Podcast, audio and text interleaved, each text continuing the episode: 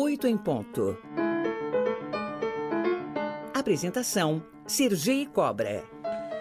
Arnaldo Lourençato, editor da revista Veja São Paulo e um dos mais renomados críticos gastronômicos do país. Além de participações em vários programas sobre culinária, como Masterchef, é o responsável pelo anuário Comer e Beber, que analisa e classifica cerca de 500 estabelecimentos na capital paulista, entre padarias, lanchonetes, bares e restaurantes. Para falar um pouco dessa rotina de visitas e outras histórias, conversamos agora com ele aqui no Oito em Ponto. Seja bem-vindo, Arnaldo. Muito obrigado por nos atender. Bom dia, Sergei. É um prazer conversar com você e com essa audiência tão qualificada da Cultura FM, né? Arnaldo, vou começar pelo próprio anuário Comer e Beber, que é tão famoso, tão querido, quando a gente né, compra, acho que todo mundo adora, vem aquele né, mais grosso, né, que é a Veja mesmo, que analisa e classifica cerca desses estabelecimentos, cerca de 500 estabelecimentos na capital paulista. Como é que vocês se organizam para isso? Quanto tempo tem já né, dessa, dessa edição?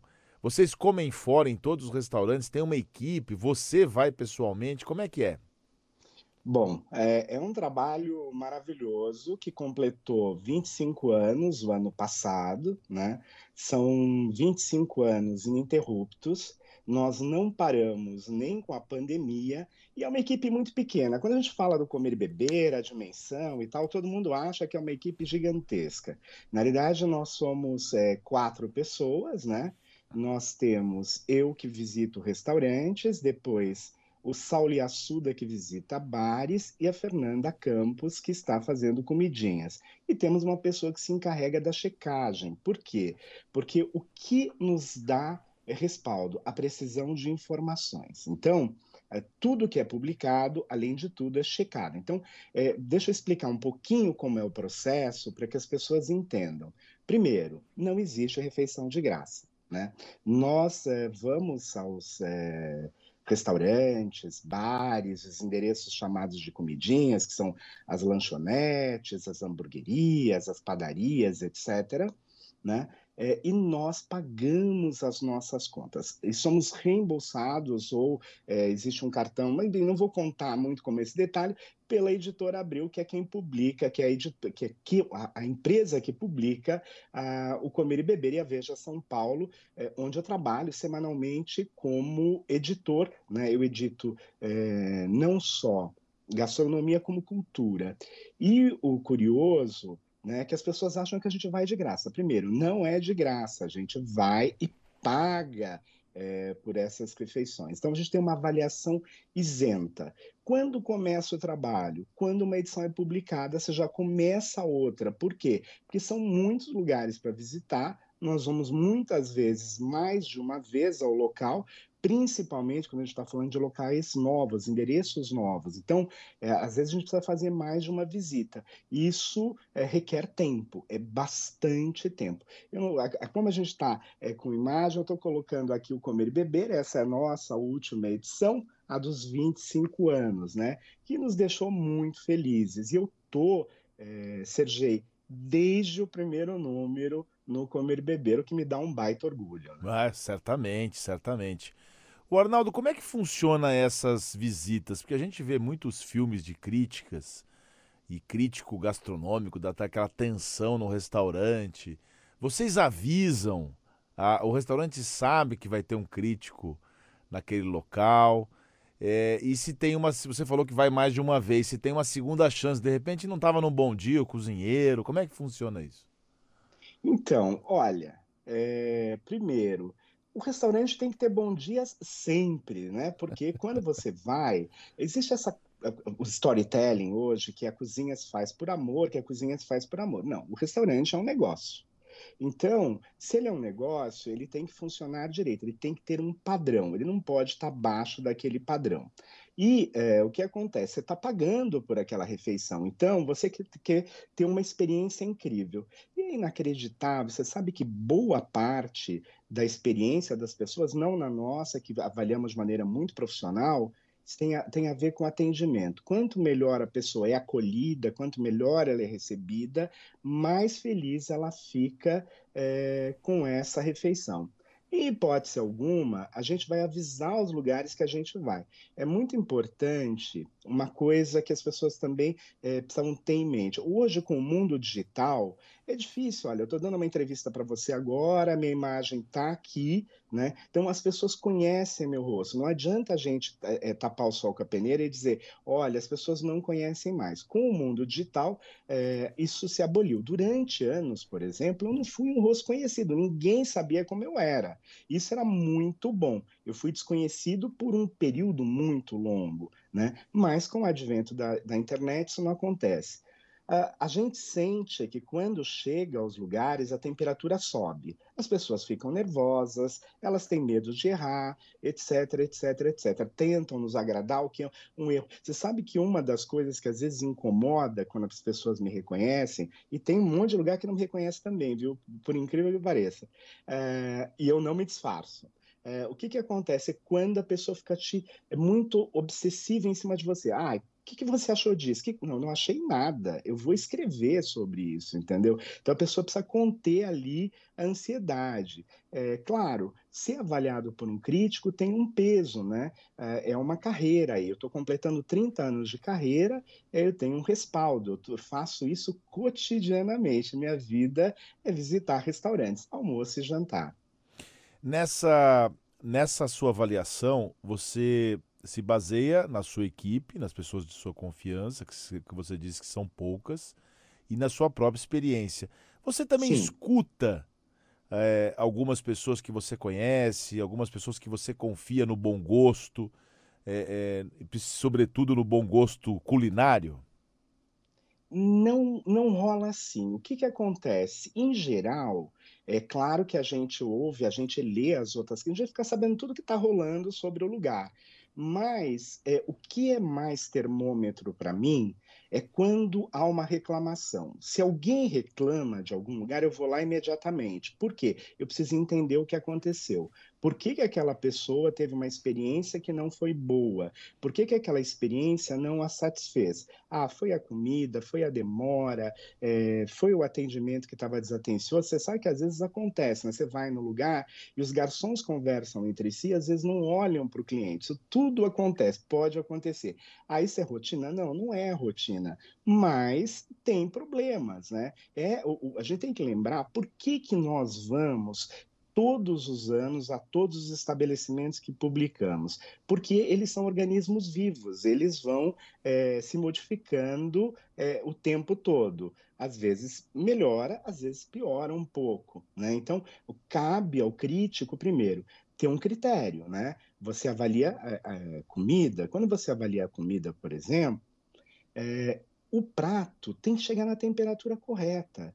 Se ele é uma sopa quentinha, ele tem que chegar quente. Se ele é um sushi, ele tem que chegar frio, embora o arroz possa estar morno. Então, tudo isso uh, vai dizer como que vai ser essa avaliação. E a gente ainda com uma pontuação menor vai avaliar o serviço e o ambiente, porque as pessoas também vão aos lugares pela atmosfera, né? A atmosfera é outro ponto importante. A atmosfera, você falou do local, apresentação né, e o atendimento são, são pilares fortes né, na minha visão. Às 9 horas e 16 minutos, nós estamos ao vivo com Arnaldo Lorenzato, que é editor da revista Veja, um dos mais renomados críticos gastronômicos do país. Arnaldo, conta pra gente, você é, sabe cozinhar também? Porque assim, as pessoas falam assim, ah, o crítico de esportes, mas ele sabe jogar aquele esporte? Para falar de gastronomia, você precisa ser um excelente cozinheiro também? Olha, essa ideia de que tem que ser um excelente cozinheiro é um mito, né? Não, não, não precisa ser cozinheiro, excelente cozinheiro, você tem que ter um excelente paladar. E paladar é, é treinável. A cada refeição que você faz, a cada repetição, a cada uh, quantas sopas de cebola eu já comi na minha vida. Então, assim, é, isso me dá um parâmetro, assim como o tempero do feijão. como a feijoada, enfim, você vai repetindo, cuscuz paulista, que eu adoro, né? Então você vai repetindo coisas na sua vida e que vão, comidas na sua vida que vão te dando esta matriz, né? Você vai estabelecer é, esse parâmetro, né? Uma coisa simples que às vezes as pessoas não percebem. É, sal demais arruinou a comida, você tem que descartar. Né? É, tem coisas é, que são muito precisas nesta é, avaliação que a gente faz é, da comida, é, é, existe um rigor ali. Agora, por que, que cozinhar é, é, importante. Eu cozinho. Os meus amigos dizem que eu cozinho bem. Não sei dizer. Isso pode ser um mito também. Mas é, dizem que eu cozinho bem. O que, que é bom de cozinhar? É você valorizar o trabalho que tem lá atrás. Se você entende um pouquinho de técnica, né, de técnica culinária, você sabe o grau de dificuldade que uma pessoa teve para fazer um prato. Né? Isso é muito bom, porque é, você vai. Um, ter um, um, um critério melhor. E na sua expertise, o que, que, faz sucesso aqui na capital, no estado, e se teve uma grande transformação nos últimos anos? Sei lá, era mais italiano, agora ficou mais comida japonesa. Como é que é na sua visão? Então, eu gostaria que tivesse mais é, cuscuz paulista, né? Cuscuz paulista que é uma, uma comida é, tradicional de São Paulo. Mas não é assim São Paulo é uma cidade majoritariamente italiana. Isso não muda, né? Nós somos muito italianos no paladar, né? Nós gostamos, né? É tanto que é, na Veja São Paulo nós temos três categorias de avaliação para italianos: os italianos restaurantes, que a gente chama, depois, as tratorias, que são as antigas cantinas, que hoje, infelizmente, vêm fenecendo, né, elas estão desaparecendo, e, finalmente, as pizzarias. Então, a Itália é um assunto muito sério em São Paulo. Né? Não dá para é, esquecer é, desse, dessa tríade italiana.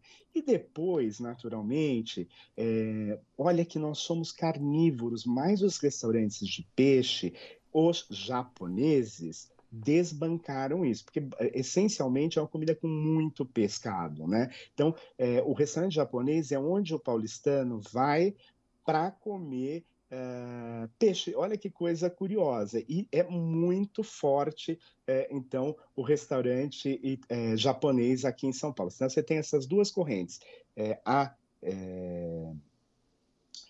italiana e a japonesa. Um outro detalhe, sabe uma, uma é, característica culinária que se espalhou pelo mundo e que em São Paulo bomba é hambúrguer, né? É, eu, esse é o lado carnívoro do mundo. Então, tem umas características. Olha, é fascinante. Vou falar uma última coisa sobre fascínio. Hoje, a mudança nas padarias. As padarias, é, com essa fermentação mais prolongada, que é chamada de natural, né, embora todas sejam, e que você tem pães de excelente qualidade. Então, é, isso também é uma mudança, relati esta é relativamente recente e maravilhosa em São Paulo. É incrível. Arnaldo, a gente sabe que hoje todo mundo até por conta da internet, virou especialista ou até mesmo crítico de, né, daquilo que ela acha que sabe. Ah, muita gente se socorre ou se vale da, dos, dos, dos, sites de internet de avaliação de restaurantes, que são válidos, né? Eu acho que a pessoa vai lá e vê como é que eles foram avaliados. De que maneira que isso impactou a crítica clássica e e se isso de alguma forma é, é considerado por você, você vê esses, essas avaliações e se elas podem ter algum, algum tipo de valia no seu trabalho. Bom, é, a história é a seguinte: as, é, a, a, internet ela veio para ficar, não tem como brigar com ela. A minha primeira experiência digital foi é, o meu blog, que completou 10 anos Uh, no ano passado, então a gente tem uma, eu completei 10 de blog e eu estou completando 30 de carreira em gastronomia neste mês de julho, né? Porque eu comecei, eu fiz mestrado em cinema, escrevia sobre cinema, entrei na Vejinha falando de cinema e acabei migrando é, para gastronomia, né? E a principal mudança foi a velocidade das redes sociais. A gente tem que estar atento a elas, não há o que fazer, né? É, eu não sigo é, especificamente ninguém que seja de, de, dessa turma que faz é, crítica na internet, mas é curioso. Eu, eu, posso não seguir, mas sempre alguém me manda se saiu alguma coisa muito pesada, alguma coisa muito forte. Em geral, falar mal dá muito ibope. Isso me incomoda um pouco. Eu acho que falar mal por falar mal, sem nenhuma consistência, é, não faz o mínimo sentido. O que, que é acompanhar um restaurante? Eu fazer uma única visita munida, munida do meu, da minha câmera fotográfica no celular e que que isso vai ser algo para ser agressivo, para é, me promover. Não, não eu, eu, não faço. Eu, eu, esse, esse, essa onda eu não embarco. Agora, é impressionante, viu, Sergei? Porque a quantidade de críticos que surgiu é gigantesca. Mas eu acho tudo muito positivo. Eu acho que tem aí vai ter sempre uma acomodação, tem espaço para todo mundo. O que, fiquei... que eu posso dizer?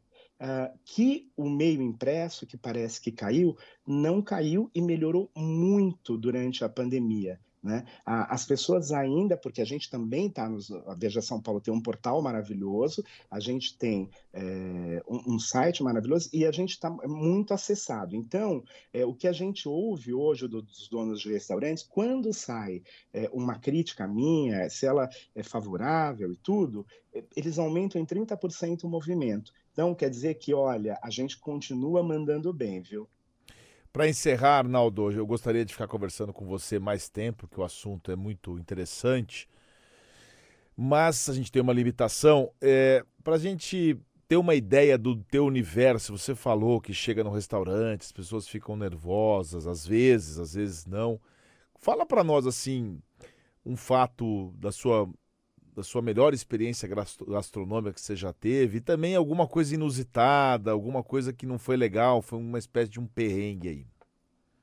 Olha, o primeiro susto que eu tomei, um baita susto, que eu era bem jovenzinho quando comecei a escrever, foi o seguinte: teve um dono de restaurante, que não era chefe, era dono de restaurante, é, era amigo do dono da editora Abril, que publica Veja São Paulo na época, o Roberto Tivita, e mandou uma carta pedindo para me demitir porque não gostou do meu texto. Ora, Roberto Tivita ignorou, eu estou lá há 30 anos. O restaurante não existe mais há muito tempo. Então, é, isso me deu uma convicção de que eu estava no, no rumo certo. Aliás, é, uma vez o próprio Roberto Chivita me disse: Ô Lorenzato, nem sempre eu concordo com o que você escreve. Eu disse para ele, doutor Roberto, continue não concordando, mas me deixe escrever livremente. Isso é muito importante. Nós somos absolutamente livres para escrever. Então, isso faz uma diferença tremenda. Eu nunca tive nenhuma sugestão de escrever sobre nada. E uma experiência recente, eu fui no início deste ano é, é, para fazer a cobertura do Madrid Fusion, em Madrid, né? É uma feira gastronômica e eu almocei num restaurante chamado Diverso, com X, de um rapaz chamado Dabi Munhoz. Dabi Munhoz é um cozinheiro extraordinário. Eu comi, é, é inacreditável como ele é arrojado, como ele é, é absolutamente fora de qualquer padrão de qualquer esquadro e eu comi absolutamente bem. Foi uma refeição. Eu, em geral, não gosto de menus degustação. Demorou ali umas quatro horas, foram 17 pratos absolutamente incríveis, incríveis. Um deles, umas angulas que são mini enguias com um caldo de vongole que nunca vai sair da minha memória. Muito bem, conversamos ao vivo com Arnaldo Lorenzato, aqui no Oito em Ponto, crítico gastronômico e editor da revista Veja São Paulo. Arnaldo, muito boa conversa, viu? Já deu fome na gente também um pouco aqui, mas ao mesmo tempo é, a gente viu que existe é, um jornalismo muito especializado, muito sério nessa área gastronômica que é muito importante para nós. Parabéns pelo seu trabalho e nós agradecemos a sua participação aqui. Sou eu que agradeço. Muito gentil e que entrevista incrível. Muito obrigado. Um abraço.